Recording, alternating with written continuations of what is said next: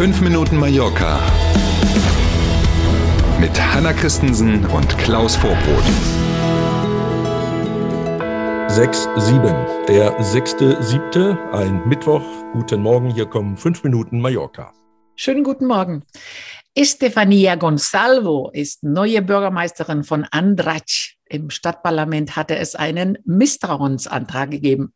Und genau diesen hat der bisherige Bürgermeister Antoni Mir von den Sozialisten, also vergleichbar in Deutschland mit dem, was da die mhm. SPD ist, ne, nicht überstanden. Deswegen jetzt also der Wechsel an der Rathausspitze.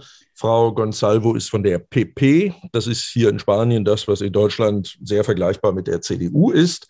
Ähm, und sie hatte nicht nur die Stimmen der eigenen Partei auf ihrer Seite, sondern auch die Liberalen, also Ciudadanos war auf ihrer Seite und Zünglein an der Waage am Ende eine kleine Regionalpartei, LP mhm. heißen sie, und die haben es eben möglich gemacht, dass es jetzt diesen Wechsel gab. Ähm, eine von zehn Bürgermeisterinnen übrigens in den Rathäusern von Mallorca. Und jetzt darf man mal sehen, das hat ja eine gewisse ohne mhm. das überzubewerten, aber schon eine gewisse symbolische Wirkung, weil ja, ja im nächsten genau. Jahr hier Regionalwahlen sind. Ne? Mhm. Mal schauen. Mhm. Ja, die Psoe zittert ein bisschen bei den Zeichen, äh, ja. bei den Lokalen. Äh, und das ist natürlich so eine Sache, die man nicht erwartet hat. Mhm. Und mal schauen, wie es sich auswirkt. Wir sind im Wahljahr, absolut. Exakt. Mhm. Mhm. Wie sehr Mallorca vom Tourismus abhängig ist, zeigen auch die aktuellen Zahlen vom Arbeitsmarkt, äh, denn wir sind quasi bei Vollbeschäftigung. Ne? Mhm. In keiner anderen der 16 autonomen Regionen in Spanien waren die Arbeitsmarktzahlen im Juni so gut wie auf den Balearen.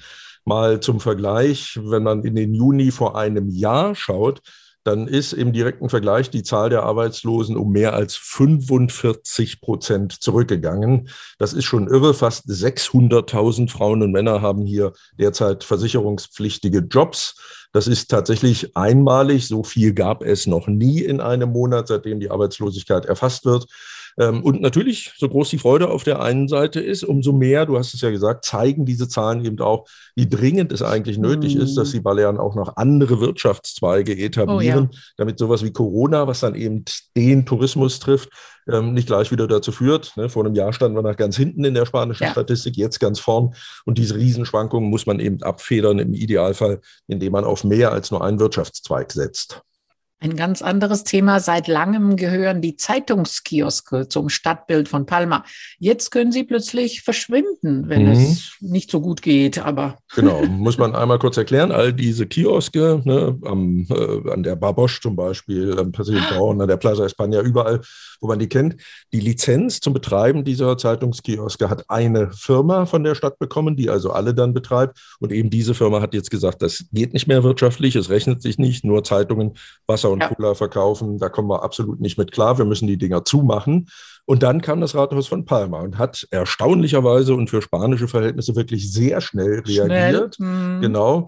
Ähm, also ab quasi sofort dürfen diese Zeitungskioske auch andere Produkte verkaufen. Damit will das Rathaus möglicherweise dazu beitragen, dass der bisherige Lizenznehmer sagt, okay, wenn das geht, dann bleibe ich doch. Oder aber, dass sich andere Interessenten finden, die sagen, na, wenn das so ist, dann haben wir Interesse und bewerben uns mal um diese Lizenzen. Ob eins dieser beiden Dinge passiert, wissen wir nicht. Könnte also sein, dass schon in den nächsten Tagen diese Zeitungskioske auch zu sind und wir dann mindestens ein Jahr lang erstmal keine sehen können. Mhm. Und wir sind beim Wetter. Heute bleiben die Temperaturen zwar bei um die 30 Grad. Extreme Werte über 35 Grad werden aber nicht mehr erwartet. Yay. Aber mein Lieblingsthema bleibt die heißen Nächte von Mallorca. Temperaturen um 25 Grad in der Nacht bleiben uns erhalten. Also freuen wir uns im doppelten Sinne auf die Tage, die nicht mehr ganz so heiß sind, und dafür aber trotzdem auf die heißen Heißen Nächte. Genau.